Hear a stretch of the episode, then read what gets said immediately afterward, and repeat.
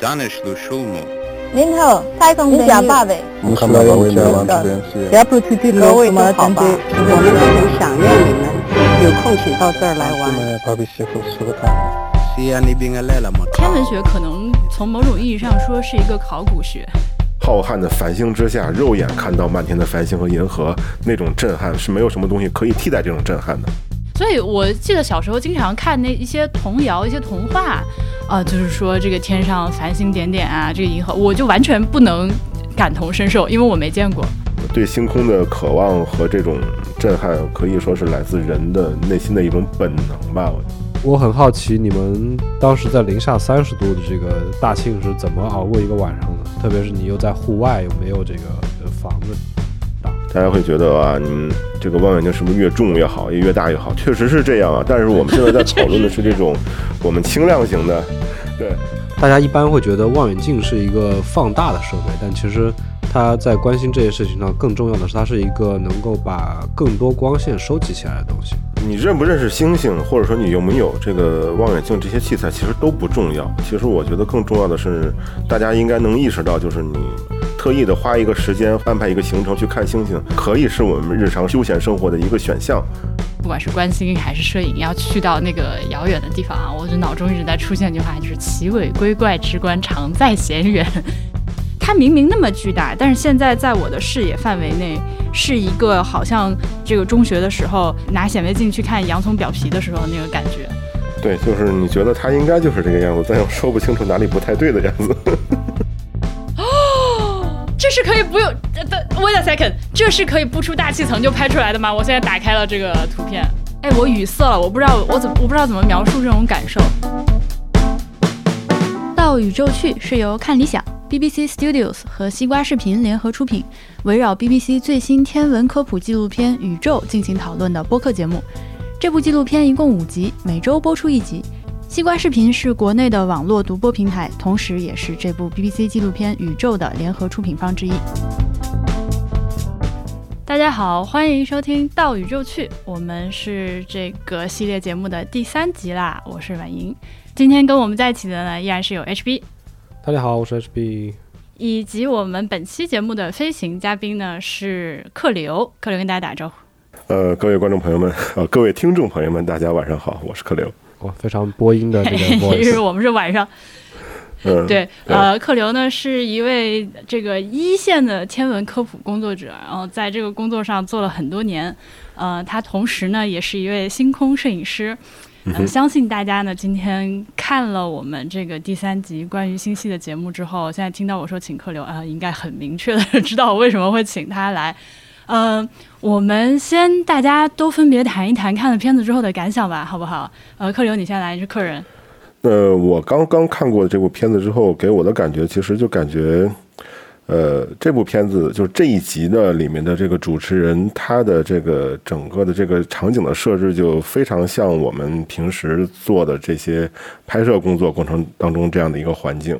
呃，就是简单来说，就是哪儿黑去哪儿。然后，当然我们可能要比这个出镜的主持人要 对出镜的主持人要更辛苦一点的，就是我们可能会设备会更多啊，对。然后扛着各种各样的器材，然后去到这种无野无人的荒野，然后远离城市，呃，远离人造的光源，呃，去看漫天的繁星，然后再把它拍下来、记录下来。呃，场景基本上和这个这一集片子的这个场景可以说是高度一致。嗯，这是给我的一个第一的感觉。嗯，那 HB 呢？呃，我看这个片子的第一感觉就是它里面的内容跟我这个做天文研究以来的这个学是研究这个学术路径非常的一致。嗯、我它基本上就复现了我从呃上研究生以来念硕士、念博士，然后之后工作做的所有课题啊、都在那个片子里。呃，这个就很神，因为其实我们在第一期节目里面，我我忘了有没有跟大家那个具体的介绍 HP 是研究哪个方向的。嗯，因为我相信听众们应该呃了解这样一个常识啊，就是当你做科研工作，然后到硕士再往后去读的时候，其实你这个研究的方向会越来越窄。虽然说 H.P 是我们的这个驻台天文学家，啊但是他实际上呢，像我们聊太阳的时候，或者后面聊黑洞的时候，这个不是他的专业对。对对，但是今天我们这一期这个星系关于银河系的，哎，终于来到了 H.P 的这个专业部分，我们一会儿可以多问他一点。呃，那我的话，其实我们刚刚介绍的环节，嗯、我想说，就我和 HB 还有客流，我们三个人一起，其实。呃，一起去试图看过银河，但这个主要是我发起来，我从来没有肉眼看过银河，然后就一直很想看，所以是在克林克流的带领下看了两次，呃，终于那个后面这次成功的这个用我的这个肉眼看见了银河，虽然也不是特别清楚啊。当时我们是去的那个呃河北省承德市的兴隆县的这个国家天文台的兴隆站，呃，我们一起在那儿那个看的呃对看的星星。嗯，那这一集我自己看的话，除了刚刚你们俩说的这个，哎，你们各自都很亲切之外，对我来说，我有一个呃非常有意思的 takeaway，就是它让我意识到，就是天文学可能从某种意义上说是一个考古学。 就是，呃，这个今天的这期片子里面，Brian Cox 他讲了，他花了很大的功夫去讲我们是如何去研究银河的，然后我们通过对它今天的这个呃结构啊，它的这个星。这个银河系里的这个星星的运动，我们可以去倒推出它原来是什么样。我们甚至可以推测出，呃，在历史上的某一个时刻，曾经有其他的星系，呃，跟它这个 collide，就跟它撞在一起了，融合在一起了。然后这个过程给我们带来了什么样的结果？呃，这个对我来说很有意思，就是说我们很少去想到天文学家他原来有这么多考古的工作。那我以前在想到所谓的天文考古学的时候，其实我更多的想到的是那种我们国家就是古代会有很多，就每个朝代都有一些那个就是钦天监之类这种 机构对天文事件的一些记录，然后是不是搞天文考古，其实是搞那些。呃，那么现在看来呢，就是真正的现在还在做的这个天文学研究，可能嗯，是不是也有这方面的一些这个这个这个倾向？我我觉得那个呃，只是一方面，可能呃，你说的那个就是去在古人的这个天象记录里面去找一些这个能够跟我们能呃可观测的这个天象对应的东西，它更多的是呃一个历史跟天文的交叉学科，就是因为这个研究它很大的意义，呃，很大程度上的意义在于给历史断代。或者是反过来，嗯就是给这个天象来定年份。就如果你能够在一个很确切的是呃有这个纪年的文献里面找到一个天象，那我们就可以呃去呃就就比如说你有现在仍然可以看到那个天象留下的遗迹，那你就可以知道呃这个天象，比如这个天体在这么多年中它有了什么变化。那或者是呃嗯比如说你有一段历史，它记载了呃某一年，呃不就是它当时有一个什么样的天象，但是它没这个记载它没有明确的这个时间记录，那你就可以反推说这个东这个天象发生的时候大概是什么时候，那你就可以给这个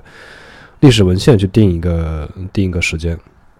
对，这更多的就是一个这个相互这个确定时间的这么一个呃作用。有了这个盖亚这个望远镜，它能够呃就同时和短时间内看到很多很多星星，并且去确定这些星星的位置和它的速度。然后你有了这个东西，你就可以去反推它。比如说现在呃一个星星有一个位置的速度，那这个速度呃就如果时间倒流的话，那就是往反方向嘛。那你就可以推出可能若干年前这个星星在哪儿啊、大概就是这个意思。其实就我理解啊，这个片子里面说的这个词儿叫做“银河考古学”啊，给我的感觉就是说，首先呢，天文学里面很多的概念，它其实既定义了这个这个空间的这么一个关系，也定义了一个时间的关系。那么这个地点呢，可能和我们比较熟悉的这个考古学呢，有一些类似的地方，就是我们把这个人类活动的遗迹用时间线给它串起来。但实际上，我们知道考古学呢，它主要还是呃，单纯的从考古学来说，它其实主要还是研究人类的这个这些历史遗存。那么，如果说在人类史前那个时代，那就不叫考古学了，那叫古生物学， 对吧？ 呃，所以呢，从这个角度去理解呢，其实他这个片子当中主持人用的这个词呢，应该我觉得个人觉得还是一个比喻吧，就是方便观众去更好的去理解。像刚才这个 HB 老师说的，就是依据我们这些恒星啊、这些天体它现在的运动规律去倒推它之前在什么位置啊，在在怎样的一个一个一个一个演化的过程。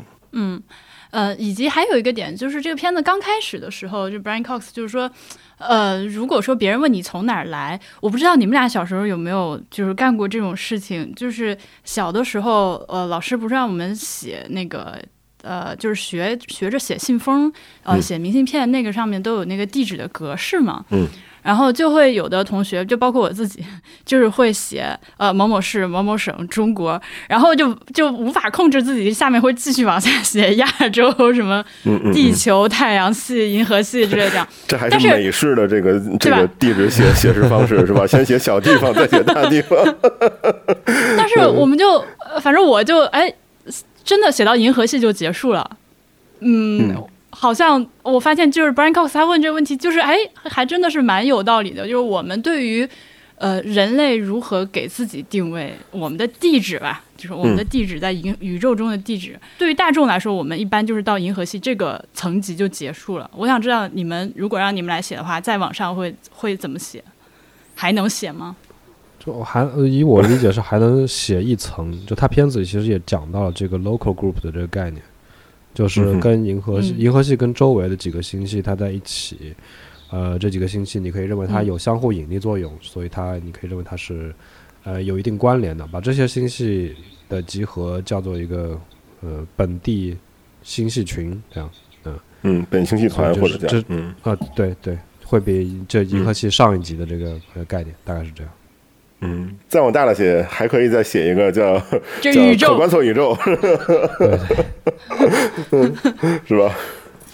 再往大了选就有点悬了，对，就呃，它就没有很 很明确的这个定义了，已经。是，那我们这一集片子里面还有一个非常漂亮的这个望远镜， 对不起，我是一个眼狗，就是盖亚，他那打开的那个镜头，说实在，我看到的时候是有点感动的，他非常的就漂亮， 对不起，我很肤浅。那嗯哼波比能不能给我们介绍一下盖亚？呃，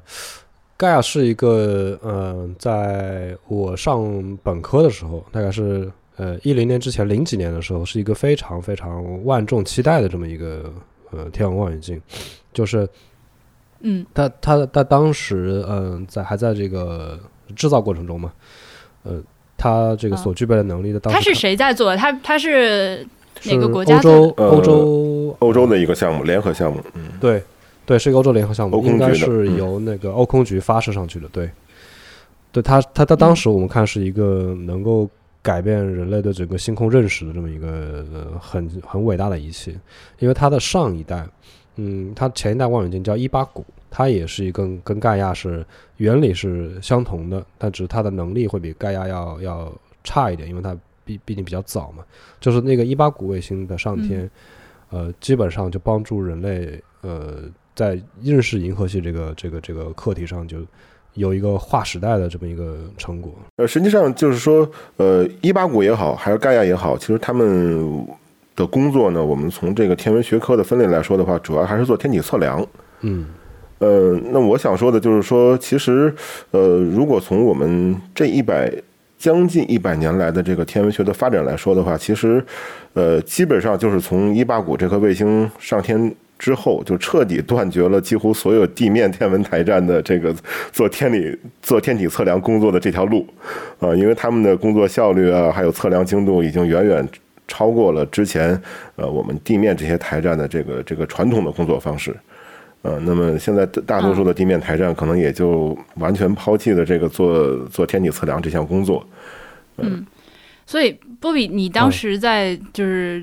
上学，就是做这个银河系的研究的时候，你用的那个数据还不是从盖亚来的，对吗？对我当时盖我在做这个课题的时候，盖亚还没发射上天呢，就还只是伊巴谷的数据。嗯，那我们既然请到了克流，这个就是资深的这个观星，爱好者本身就是一个观星的爱好者，对吧？嗯然后同是时你也是一个这个科普工作者。嗯我就是对观星这件事情。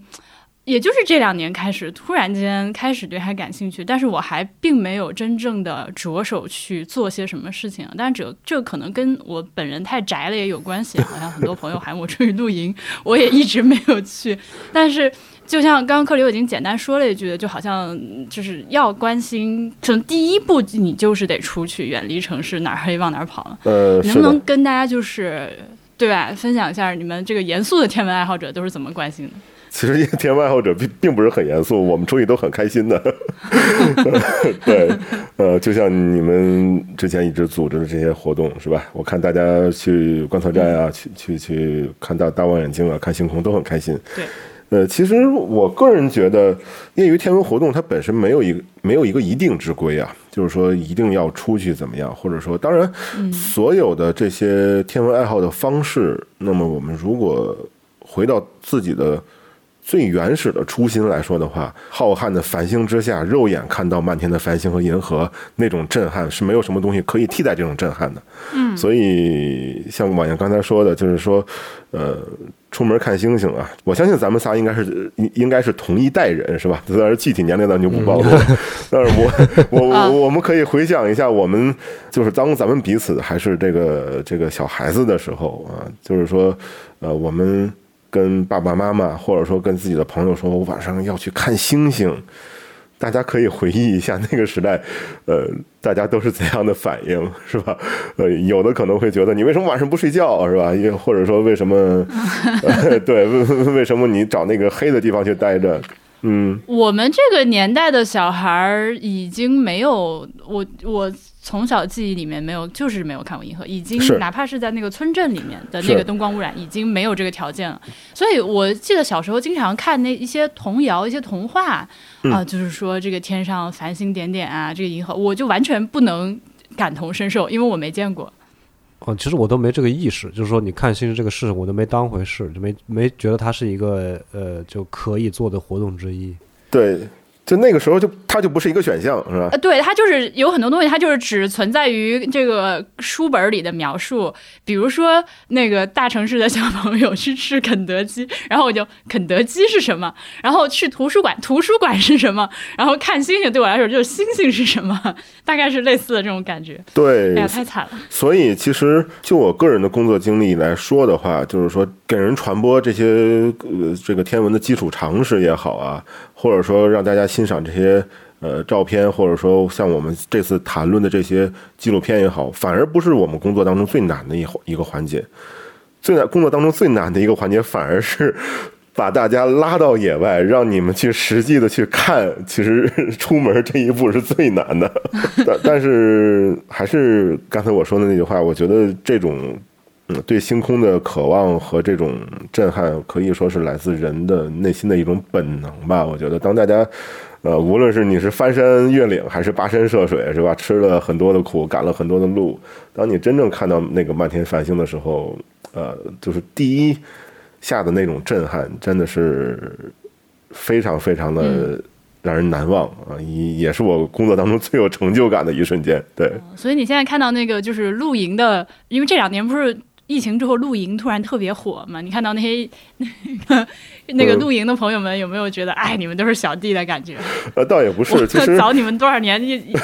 你知道，其实嗯就是，呃，大多数人其实我们的户外活动，目前来说的，就是观，就是天文科普的这种户外观星活动，和我们平时，呃，大家的生活习惯也好，还是户外活动习惯也好，其实还是不同的。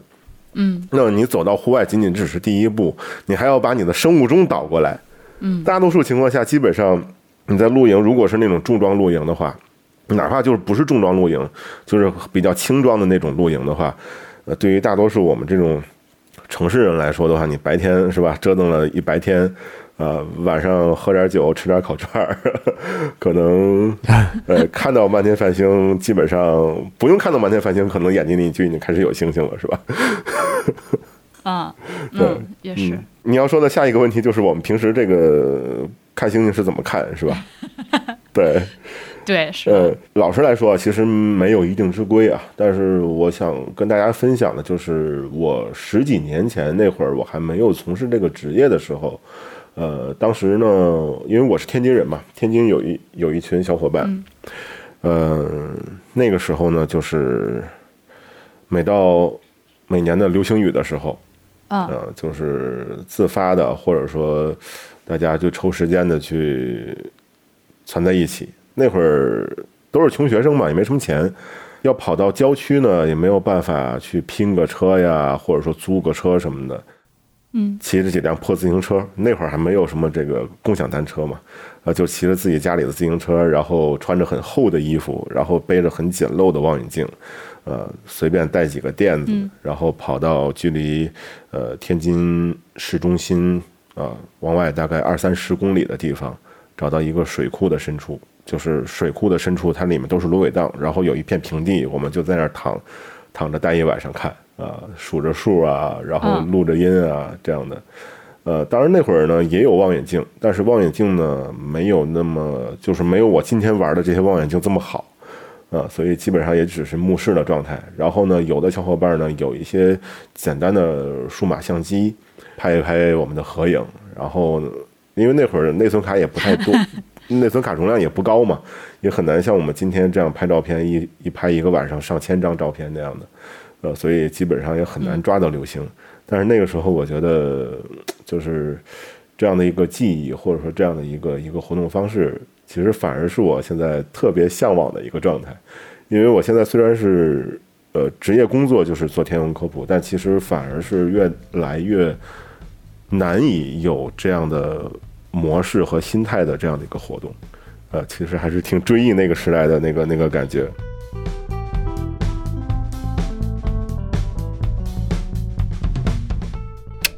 嗯，那现在呢？现在如果要出去的话，你们会怎么样确定要去哪个地点呢？比如说，如果你来到一个新的城市，或者说你怎么挑一个城市，如果你要外出的话，那我们不说城市吧，我们因为其实就是说，啊目前大多数人来说的话，可能出去看星星，可能主要还是找那几个具有观赏性的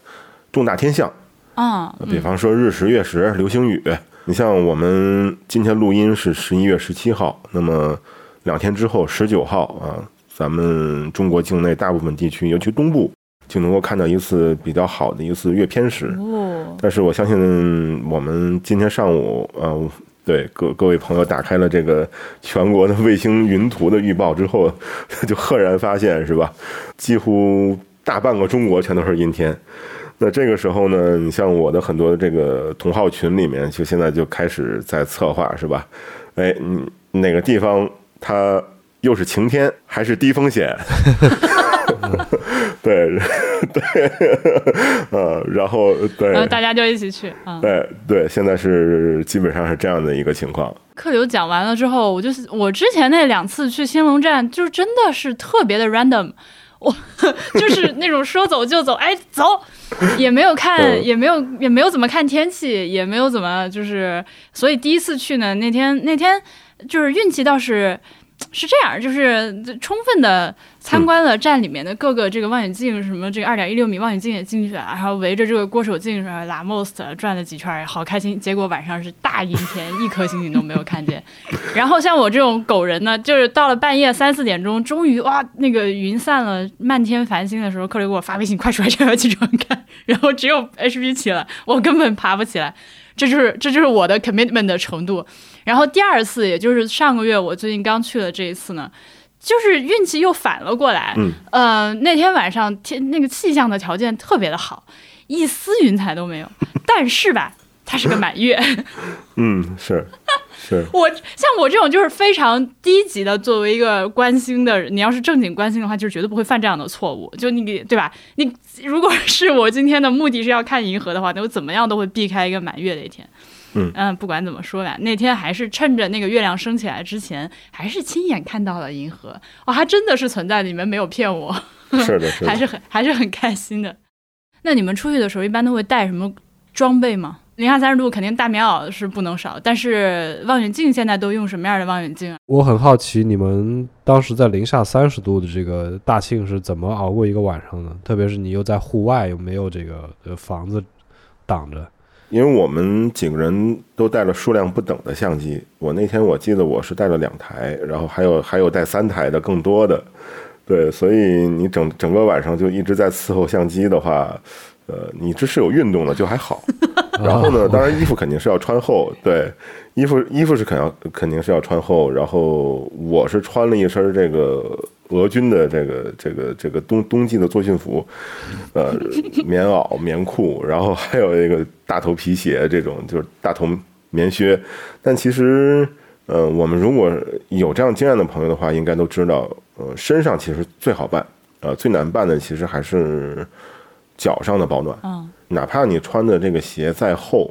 呃，因为它和地面是直接接触的，嗯对，所以你只要在外户外待的时间够久，哪怕你身上还是暖暖的，但是你的脚呢是肯定会最先受不了，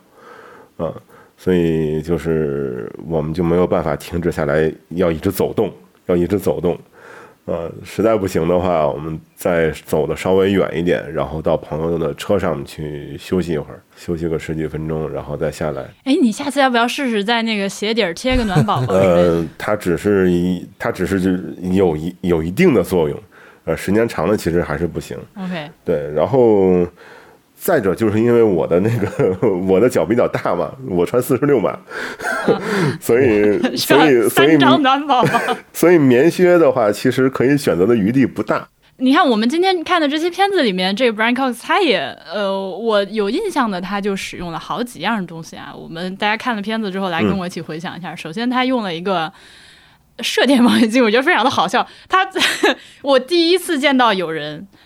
自己架就就是搬一个射电望远镜出来，然后把它架起来。就他就是在一片湖水旁边的片子里面，然后架了一口哎，那他那个锅看起来大概直径能有一两米的一个一个一个一个一个射电望远镜，然后拿着一个小钮儿在那儿扭，然后对着镜头说：“哎，你听，这个就是来自宇宙深处的轻的声音。”我当时这个场景，我觉得又有点感动，又有点滑稽，我觉得还蛮好玩的。当然，这个不属于我们今天说的这种肉眼或者说用望远镜关心的这个范畴啊。啊，这是他我有印象他用的第一个东西。然后第二个东西呢，是他在一个呃伦敦市内的一个高楼的楼顶上，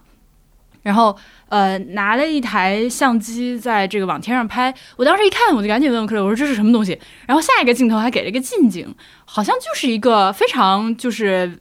普通就大家一般都会用的民用级别的一个索尼的相机还是什么的相机，它只是好好像下面加了一个赤道仪之类的东西啊，我这这是我的疑问啊。然后第三个是我看到他用了一个纸芯笔，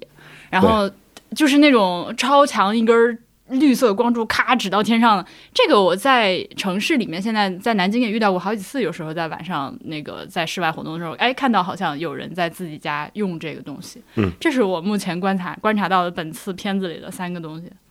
那你们呢？你们会用其中的哪些？最明性的道具当然是纸星笔啊，尤其是给别人在指星星、认星星的时候，这是一个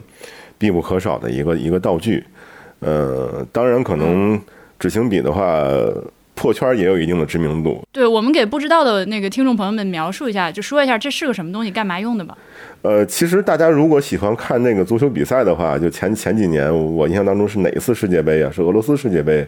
还是哪次世界杯？就经常 在那个赛场上啊，有这种客队的球这个这个球迷就往这个呃有主队的球迷就往客队的这个球员上脸上去打这种绿色的激光。当然这是不文明的行为啊，我们要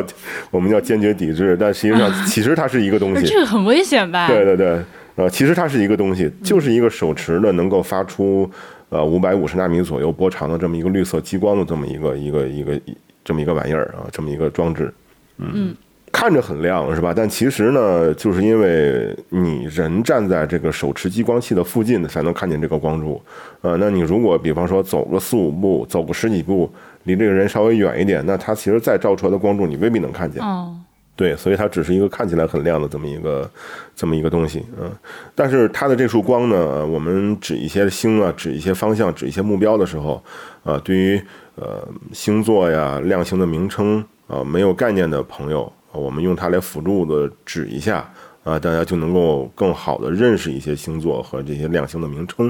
啊、这是一个很好的工具，啊、除此之外，你像我们有的时候自己校准望远镜的指向或者给这个望远镜校准极轴的时候，用这指形笔辅助的做一下指向模型，或者说辅助的指一下北极星啊，这都是很很很好的一个工具。因为这个我也观察到，就是我们上一次在兴隆的时候，就是出呃有好几个朋友，然后当时有客流嘛，然后客流就给我们几个人讲，哎，你看这个是哪个星座，那个是哪个星座。但是因为兴隆站它是一个就是在工作中的一个光学的望远镜的观测站，所以在那个地方是不能用纸性笔的，对，因为你会对这个科研工作造成影响，所以当时就只能拿手指，哎，你你往这边看，然后我想听众朋友们，你们可以去试试看，就是晚上如果今天有星星的话，你们几个人一起在外边，然后其中一个人就你在天上挑一颗星星，然后你往那边指，你让你其他人看，我跟你保证，旁边的人绝对不知道你在指哪一颗，对因为那对个对角度非常的微妙，对你只要稍微视线跟他的那个方向差一点儿，你就不知道他指的是哪一颗。因为一般来说，那个方向、这个天空、那个区域总是有好几颗星星在。如果我们的听众朋友你在关星的这个附近呢，有这个密集的这个民航航道的话，呃，或者说有这个飞机起降的这个下滑道，或者啊或者就说机场上升的这附近个也这个别嗯通道的用话，对你机场附近你不要用，那它可能会对于这个民航的飞行安全啊造成一定的影响。嗯，那望远镜呢？那个望远镜呢，其实是这样，就是说，可能和很多不了解这个业余天文望远镜的朋友来说呢，可能大家会觉得啊，你们这个望远镜是不是越重越好，越越大越好？确实是这样啊。但是我们现在在讨论的是这种我们轻量型 的这，样嗯对我们轻量型的这种说走就走的，是吧？不不要兴师动众的这嗯种活动的话，我建议大家还是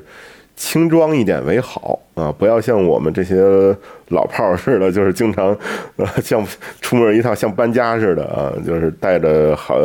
可能是十几十公斤甚至上百公斤的物资往那儿一撑啊，其实。呃，我的反倒是建议啊，如果说我们刚刚入门的话，嗯不建议大家呃买那种或者说携带这种有三脚架支撑的呃这种单筒的望远镜，因为太小的话其实意义不大，太大的话呢，你又你你又搬动不便是吧？其实最好的就是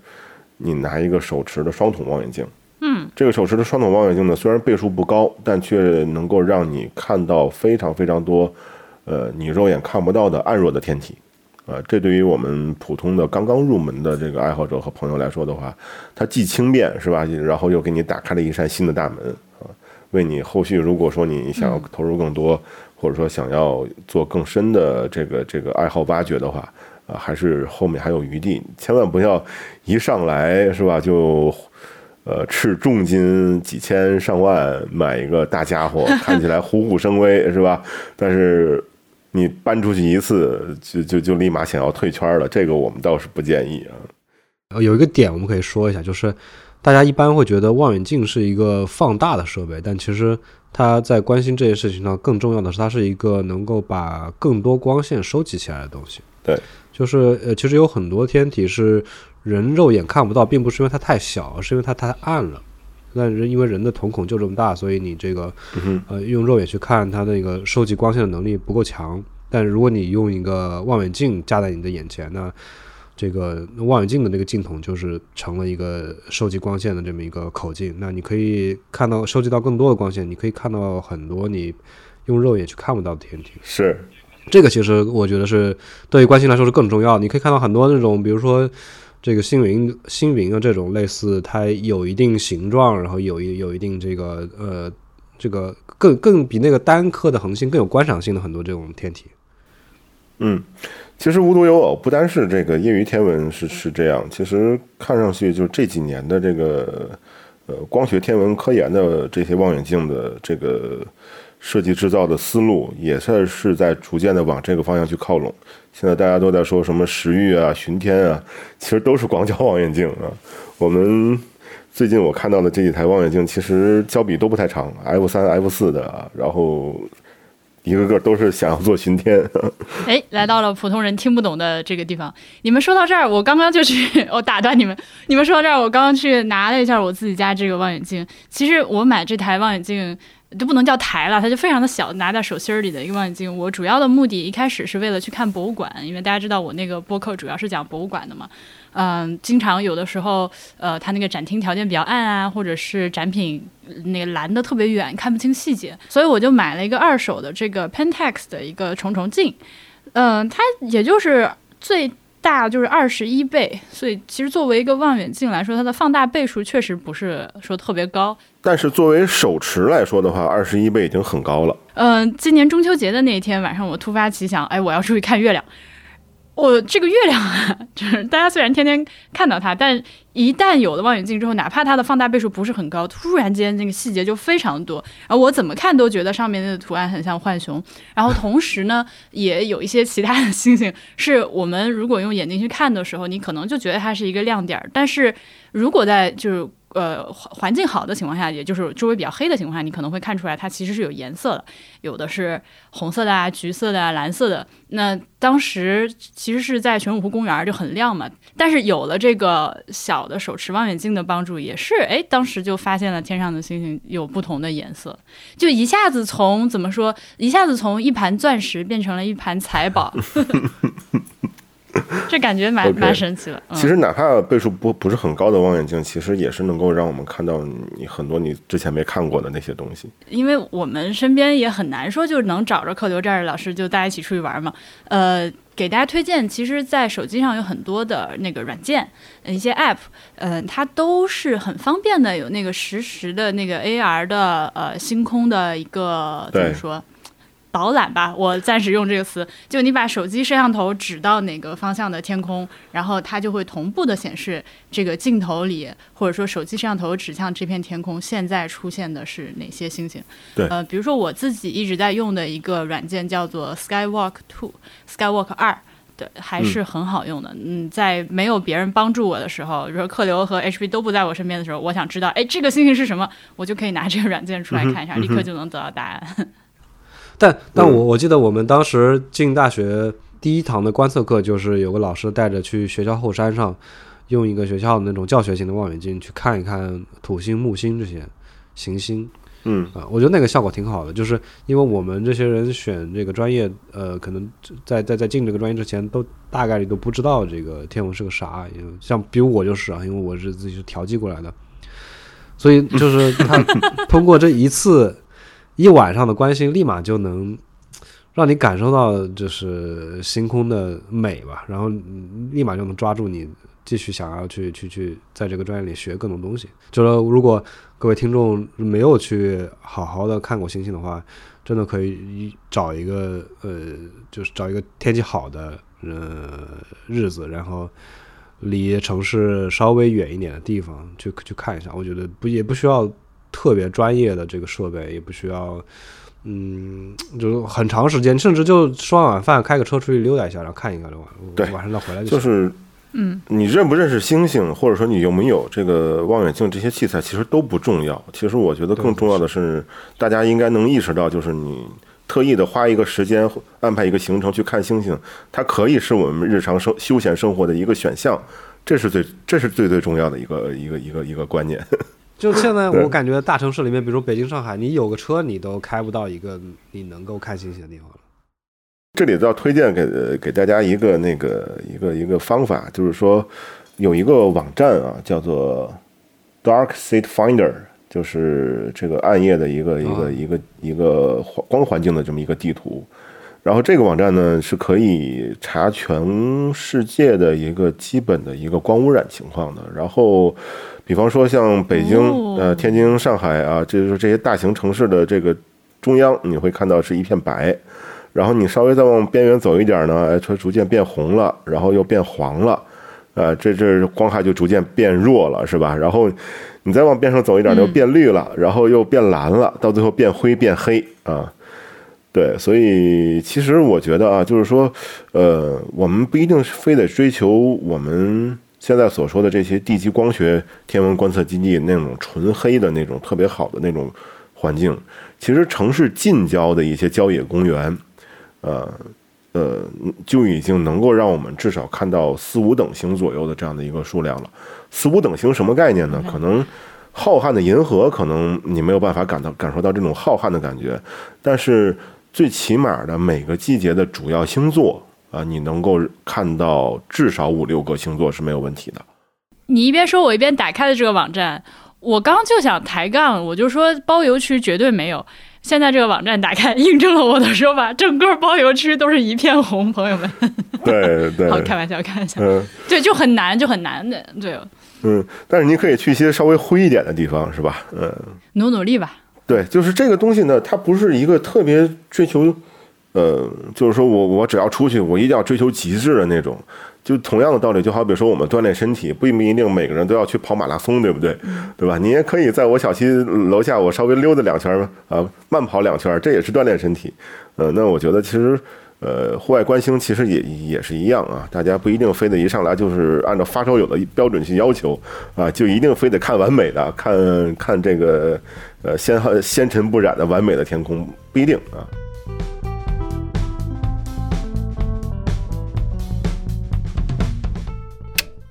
我现在是跟这个事儿嗯多少有点杠上了， 因为都跑了两趟，这个这是国家天文台的，都没有看成。然后最可气的是，我回来了之后吧，还有朋友给我发这个兴隆站，在这个条件特别好，就是就我们那天的那个。呃，这个气象环境，而且没有月亮的情况下，那个星空的照片，气得我恨不得吐血，所以一定还会有下一次。嗯，刚刚有点 HB 说到他拿学校的那个呃教学的望远镜去看的时候，那个体验我最近也是最近一次去兴隆站，然后拿那个兴隆站的公共观星平台上面的两台，说起来口径也不是很大的那个望远镜，看了一下土星和木星，哦，我当时就那个感觉非常的奇妙。这这个环境是这样，你往天上看吧，有两个亮点儿。然后这个时候，客流告诉他，呃，告诉你这个是土星，那个是木星。好，你现在过来看望远镜，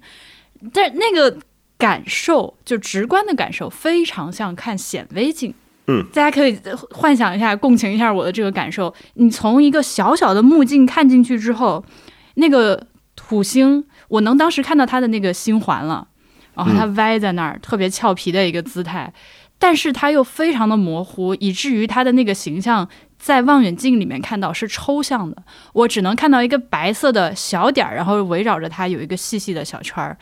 而这这种时候有种很很虚假的感觉，嗯嗯，我不知道，是是是我我对我不知道怎么传达这种感受，就觉得哎不太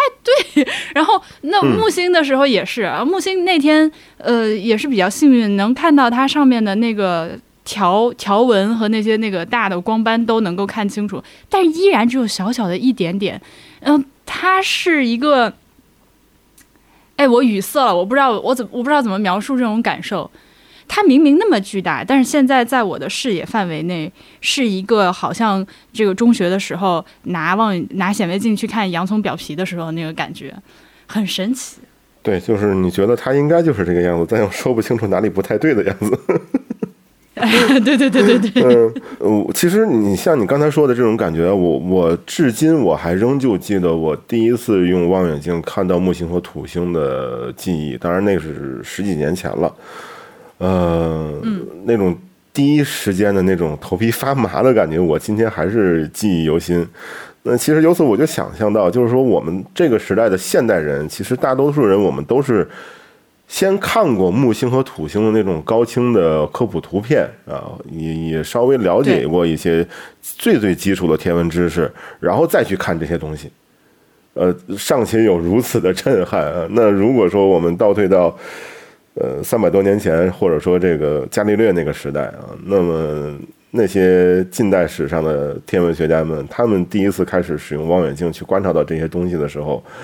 呃，那他们会面临的是怎样的一个世界观的危机？是不是？文化冲击。 对世界，甚至是三观的一个一个一个冲击。嗯，对对对，那这么说那真的很像显微镜，对吧？呃，光学原理其实是也差不多的。嗯，呃，我们聊了半天这个看星星和拿望远镜看星星，那拍摄呢？就我想我相信大家就是只要你上网，你肯定会看到很多那种特别漂亮的星空的图片，不管是拍的银河，或者是就是拉出一圈儿一圈儿的星轨的那种照片儿。这些照片儿，克流你们平常也是会拍的，对吗？呃，对对，虽然现在工作起来 反而没有什么时间拍了，呃，但其实那些照片嗯给我个人的感觉就是，目前国内呢已经有越来越多的人再去拍这样的照片，呃，几个方面吧，一个方面就是首先相机性能越来越好，性价比越来越高，是吧？就是这个技术的这个更新迭代，使得这个门槛儿越来越低。呃，然后另外一方面呢，也是这个得益于我们现在这个网络媒体的越来越发达，呃，一张好的照片，它的传播效率确实是高的非常非常多，所以星空的这种照片呢，也去也是呃传播的越来越广。啊，当然还是说到根本呢，其实还是咱们国家的这个 人民群众生活生活水平上来了，是吧？有相机的人越来越多， 对，呃，有有时间，呃，有精力去这种呃追逐星空的人也越来越多。其实我我们上次在兴隆的时候，我拿那个手机的这个主镜头曝光对三十秒就。已经，我我已经满意了， 我已经暂时满意了。说对，实就在现的，嗯在真的是已经门槛儿降低到，就是说我们现在拿我们这两年来出产的主流的两三千块钱的这种手机，呃，普通人你随便只要说上网查一查教程，两三分钟，啊，把手机设置好了，只要环境合适，你基本上大家都能拍出来银河，都能拍出来星空，是完全没有问题的。其实你刚嗯刚说到你们就是，比如说跑到大庆或者其他的一些地方去的时候，哦，你们应该是就是等于说是观星和这个星空的拍摄就是一起的，对吧？我猜想对你们应该是，既然跑出去一趟，就是连拍带看都都是那肯在定一的，趟是里的，面是都有的，，是的，嗯，嗯，是的。哎，那我我又有问题了，那这相机怎么在零下三十度工作呀、啊哎，对我也想问，其实照相机比我们想象的要皮实的多得多。虽然说可能它的那个工作温呃温度已经低到了它在说明书上标称的温度范围之外了，但实际上它还是可以非常好的工作的。甚至有的时候我我们会觉得哇这个温度这么低了，呃，甚至表面都开始结霜了，那里面会不会有什么影响？然后电池能不能正常工作？没有关系， 没有关系，它非常坚强。对，就是这些成熟的工业品，这些成熟的工业品比我们比我们人要皮实。嗯，对，零下三十度手机真的会冻关机，那所以就是啥，就是单反嘛，你平常用的。单反、微单，然后手机，对，其实都可以拍。那那那你你现在见到的就是这个民用星空摄影的这个天花板，大家就大概是用啥？你见过最豪奢的这个 星空摄影的朋友？我们我我们不说用啥吧，我们就直接说这个拍出来的结果吧。嗯就是因为本身讨论器材这个东西呢，它可能我觉得是另外一个话题了。对对对对，呃，我们只说结果吧，就是说，呃，给大家推荐几个目前我们欣赏这种天文图片的一个比较好的一个平台。呃，一个呢是这个有一个网站叫做，就是 NASA 每天呢，它会都会推出一张这个每日天文意图。啊，APOD 是吧？对，其实某度啊，上面你搜一下 A P O D 四个英文字母，然后它的第一个页面推出来就是这个啊，Astronomy Picture of the Day，就是这个 A P O D。呃，它每天呢都会给你推一张这个。呃，这个编辑认为比较好的深空照片、星野照片，但是你这等会儿，你这个不是我刚说的那个问题啊，这个已经是下一个范畴了，这个不属于 OK，OK 任何在地球上地球表面的爱好者能拍出来的东西。能能能能，我都的是意爱思好就者是拍出来说，的那。对 A P 那里 I 面有对啊照 A 片 P U D 都都是是爱好者拍出来的，基本上 What？基本都是爱好者拍出来的这。是可以不用呃但对，wait a second，这是可以不出大气层就拍出来的吗？我现是在打的，开是了的，这个是的，是图的，片哦是的。嗯，当然有些可能是哈勃拍的，但是现在我们能看到的就是两个两个情况，一个是爱好者出片儿的这个登上 APOD 的比例越来越高，另外一个就是呃，这个中国的摄影师登上的这个 APOD 的数量也 也在越来越多，可能还是大家接触的少，但实际上对，嗯，对，实际上像这样的深空图片呢，我们不说这么暗的东西，嗯、像每个季节都会有那么几个比较亮的，只要是你上次我们去这个星空站嘛，看到那个幺二零口径的小望远镜，那我们要挂上一些其他的导星附件，还有一些校准指向做好了之后，半个小时、一个小时的曝光就能够拍出来。虽然说没有 APOD 这么好啊，但是实际上已经可以足够让我们大多数人在朋友圈去收割点赞的那么一个图片，是完全没有问题的。这个东西它对于普通摄影，呃就是普通人就是去拍的，它难度不是在于那个相机，而是在于它前面这个望远镜的部分，就相当于你需呃要有对一个、对超长焦距的这么一个镜头，但一般这种摄影镜头都满足不了，你就需要接个望远镜。可能我们刚才跳过了一个一个问题，就是说，呃，天文摄影的一个或者说星空摄影啊，有有一个基本分类嘛。大致分类来说的话，就是我们当然我们现在所说的星空摄影指的都是科科普的图片嘛。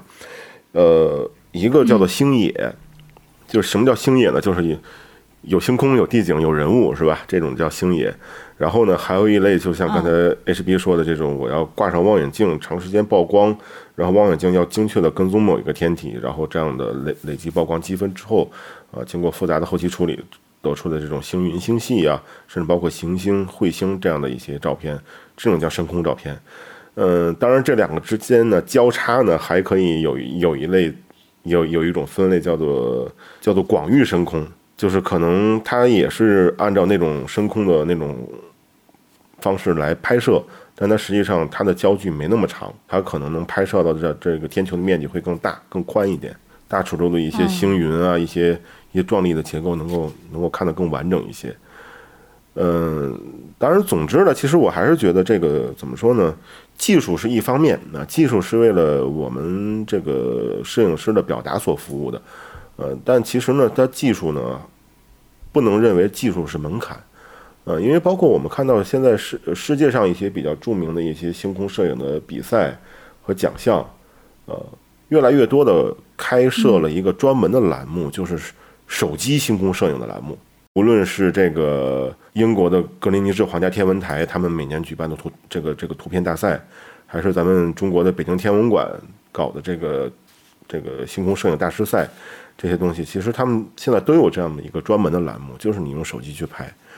那么，所以其实大家可能玩摄影的话，都听过一句话，就是相比镜头而言的话，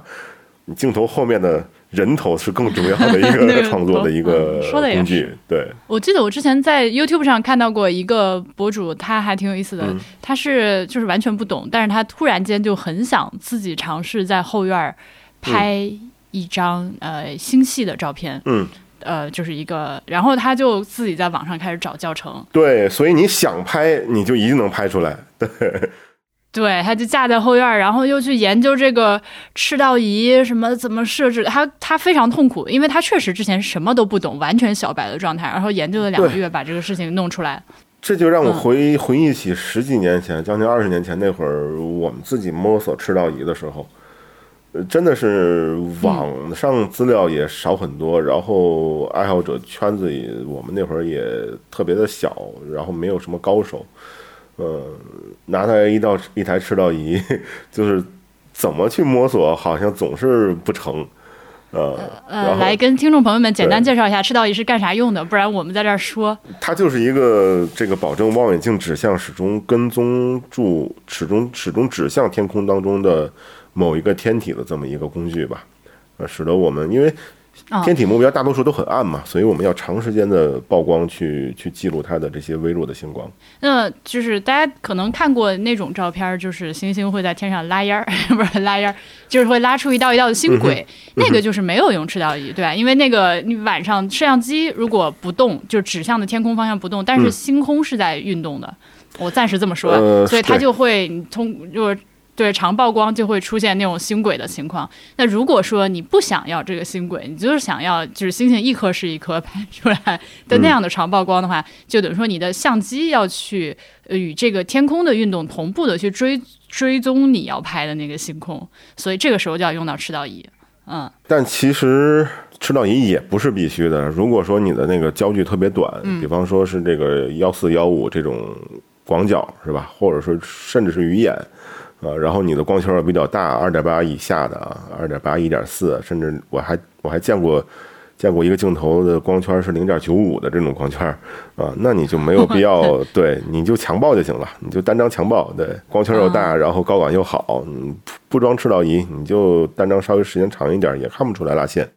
刚刚这个这个大师浓度过高， 对，摄影后期的话，其实我也听过这么一句话，就是所有你在前期能够达成的目标，你就不要让让让后期去做，对啊吧？嗯嗯，是的，是的，我们录节目也是，前期能录好录好点儿，后期就能省很多功夫。呃，但你说到这个关于前期和后期的问题，呃，这个我觉得挺有意思。就是我们其实当时三个人一块儿在看片子的时候，呃我也冒出这个疑问，呃，就是我们现在看到的很多就是深空的照片，就已经不是这个 APU-D 上现在这些，呃就是呃，比如说我现在看到的一张是昨天的一个叫王进的人拍的，他就是下面有湖水有山，然后天上星空，就是那些更远的深空，比如说一些这个星云的照片，或者说是一些那个其他的星系的照片，就是已经确实不是这个你在地球上这个民用级别的望远镜可以呃这个相机可以拍出来，可能要用到什么哈勃之类这种东西的时候，那么就是哈勃。大家去 NASA 的网站上看 这。就是哈勃呢，对，就是其实大家如果在网嗯上看到一个彩色，然后又很漂亮、很绚烂的一个你看起来很远的天体的照片，那就是哈勃拍的。十有八九吧，只能说十有八九。那比如说，我现在打开今天的这个十一月十七号的这个 APUD，它是一张哈勃拍的照片儿。我可以说说哈勃它怎么拍这种拍摄这个照片呢？就呃，它哈勃你可以大家可以把它理解成一个超大的照相机，呃，但是它跟我们普通用的这个照相机的呃这个感光元件不同呢，它没有这个彩色的 CCD，没有这个彩色的感光元件。它任何一次这个拍摄呢，它都只能生成一张黑白色的这个照片，他好不容易搞了一个照相机上天，为什么不给他装一个彩色的 CCD？是是是没不需钱吗？要，是不想不吗？需要，不需要，就科研上的不需要彩色，其实我们现在所谈论的彩色相机呢，其实它本底的传感器是一样的，只不过就是它在这个每一个相源上面会有一个带颜色的这么一个涂层，叫做拜耳涂层。啊，我们可以理解为是一个印刷上去的这么一这么一层带颜色的透明的这么一个滤镜，每一个相源，也就是每一个像素上面是对应的一个颜色。呃，那么这个这个拜耳图层呢，基本上就是 RGB，就是红、绿、蓝这三个颜色啊。那么嗯我们民用的这种所谓彩色的相机呢，有这样的设置呢，就使得说，因为本身这个这个光电耦合的元器件，它本身记录的只是光照进来，我给它转化成为电信号。嗯，啊，这种元器件本身它才它才不 care 你是什么颜色，你知道吧？对，只不过就是因为说我们前面有这个拜耳图层，那么读出的时候，我就可以知道，OK，这个像素读出的电信号，它是透过了蓝色滤镜过来的电信号，旁边那个是有一个啊是红色的，它这个电信号代表的是红色，在旁边那个代表的是绿色，然后读出来之后，它在后期的这个电路里面给你合成的颜色。问题的关键其实还是在于，就是彩色相机有一个术语叫做量子效率嘛，就是你把这个嗯光信号精确的转化为成为这个你你想要的这个数字图片的信号的这么一个效率。我们简单的说是这样啊，就是这个量子效率，彩色相机的量子效率要远远低于黑白相机的量子效率，因为它还要多了一步手续。这个能理解。嗯，对，一方面是它对，一方面是它的量子效率要低，另外一方面就是，呃，刚才 HB 也说，几百年来，天文学家还有天文天文光学工程师都在怎么考虑的，说把望远镜做的口径更大，是为什么？就是为了能够在单位时间内，我们吸收星光的效率更高。那你好不容易做出来了一个一个一个一个传感器，你要记录微弱的星光。好了，你前面又给它印刷上了一层拜耳涂层，多多少少是要有光线损失的。就这一点损失，天文学家们都不舍得去舍掉。懂了。所以其实不是技术上达不到，其实所有的这些 CMOS 也好，还是 CCD 的这个相机也好，都可以做成彩色的，没有问题，一点一点问题都没有，就是可以但没必要。嗯，所以他其实就只是在做科普的时候，或者说给大众看的时候，会把之前的照片做成彩色呃，的。也不是做成彩色的，就是说刚才我们说的这种民用级别的那个彩色相机，因为前面不是有个贝尔图层吗？你像哈勃拍彩色照片的时候，就是好了，我整个这个通道，我拍这个 R 通道的时候，我前面不是没有贝尔图层吗？我就把整个这个滤镜换成前面换成一个红色的滤镜就好了。那么我这段时间我拍的曝光的所有相源，我这个 CCD 上面所有相源记录的这个光信光电信号都是红色的光。然后我拍完了红色的通道之后，我再换成绿色的通道，再换成蓝色的通道，是这样去这样去拍，就是同样的画面拍三张，至少拍三组啊。然后当然还有一个 L 通道，就是这个亮度通道啊，去记录一些细节的一些亮度通道。但其实这个颜色它也是有一定的呃物理意义的，哎就是你能通过颜色去做很多这个呃物就天文学上的研究，对，但它我们可能呃更主呃更主要的不是为了看那个图片好看，而是比如说你通过这三个 RGB 三个通道之间的这个强度关系去去获得一些它背后的物理物理含义。就是如果是单纯用科研做科做科研的话，它并不需要去把三个通道合成一张彩色图。嗯，那么我们像我们今天看的这个片子里面，它一些呃更远的， 或者说是一些幻想，我打引号幻想中的一些图景，比如说是过去的某一个星系跟银河系这个 merge 的这个场景，它是依据推测做出来的那个上色吗？呃，对对，那个应该我我估计我猜测，嗯、应该它是一个模拟的结果，然后呃，根据这个就是对它的做一些基本的判断，然后给它上色。对，所以这个也是，其实我们大家在看一些天文科普的片子的时候，需要提醒自己注意的一个方向。这是为什么我把这个事儿问的这么细？可能很多听众听到这儿，我就觉得没有必要把这个事情说这么细，就是你得知道它是为啥，然后以后自己在不管是看片子的时候，或者是去比如说像天文馆参观的时候，看到一些非常漂亮的一些这个星空的图片，或者是 CG 出来的动画效果的时候，你脑中大概有个嗯印象，知道就是这个哪些是所谓拍出来的，哪些是有一些有一定的加工创造在里面的。我觉得这个还蛮重要的。嗯当然，普通观众想要分清楚这些内容，可能还是会会有一些迷茫啊。当然，还是要有一些经验。当然，我还是想说的就是，嗯、像我们看到的这个哈勃的这些照片也好啊，还是爱好者拍的这些升空照片也好的话，呃，即使是这个像我们说的这个后期处理啊，或者说是做一些动画 CG 的话，嗯，呃，它的颜色也还是有依据的，呃，就是说，这对就不对，是就乱这来这对，它不是乱的。对，这样说起来可能有一点哲学啊，但是我想说的就是说，呃，你肉眼看不到的颜色，不代表这个颜色它不存在。 OK，就其实如果简单来说，这个颜色背后的依据是什么？就是呃温度。这个东西如果是越热的话，它的颜色就会越偏蓝；如果它是越冷的话，它就越偏红。嗯，就是在哎，大家想一下，那个《权力的游戏》倒数第二季结尾的时候，那个夜王骑的那头那个龙，不是那头龙，就那那那匹那头龙，夜王骑的那头龙，它嘴里面喷出来的那个火焰，直接把那个长城摧毁了。那个嘴里喷出来就是蓝色嗯的火焰。当时还有很多朋友就说：“哎，它是因为是这个夜王，所以说喷出来是冰的火焰吗？”啊，不是这样的，蓝色的火焰其实要比红色的火焰厉害很多。对，就对对，就所有这些呃，去去给它着色，就后期上色的依据基本上都是根据嗯这个呃温度来的。比如说你两个星系这个相碰撞的这个图像，它就会把这个、呃星系呃周周围弥漫的一些比较这个高温的气体就就弄得蓝一点，然后这个呃低温的气体就弄得红一点啊、基本上都是根据这个来的。好，我们今天这个非常开心，跟这个 HB 和客流聊了很多。我觉得，哎呀，我还意犹未尽，有很多这个问题，呃，我们有机会再跟大家唠吧。但是我本期节目录下来呢，有一个很怎么说，呃，一个感受吧，就是客流讲到的一些，现在我们如果是你是一个爱好者，不管是观星还是摄影，要去到那个遥远的地方啊，我就脑中一直在出现一句话，就是“奇伟归怪之观，常在闲远”。这不光是你在地球上想要看到一些美丽的风景啊，想要看到美丽的星空，也得折腾折腾自己。但是这个折腾是完全值得的。我们三个人都是体会到过这种感动的人，对吧？期待这个期待婉莹早日 在星龙站圆梦啊， 就是对有一次完美的这个这个旅旅行。或者下次换个地方。 OK 对 OK，嗯好啦，我们那个感谢二位嘉宾，也感谢今天大家收听我们的节目。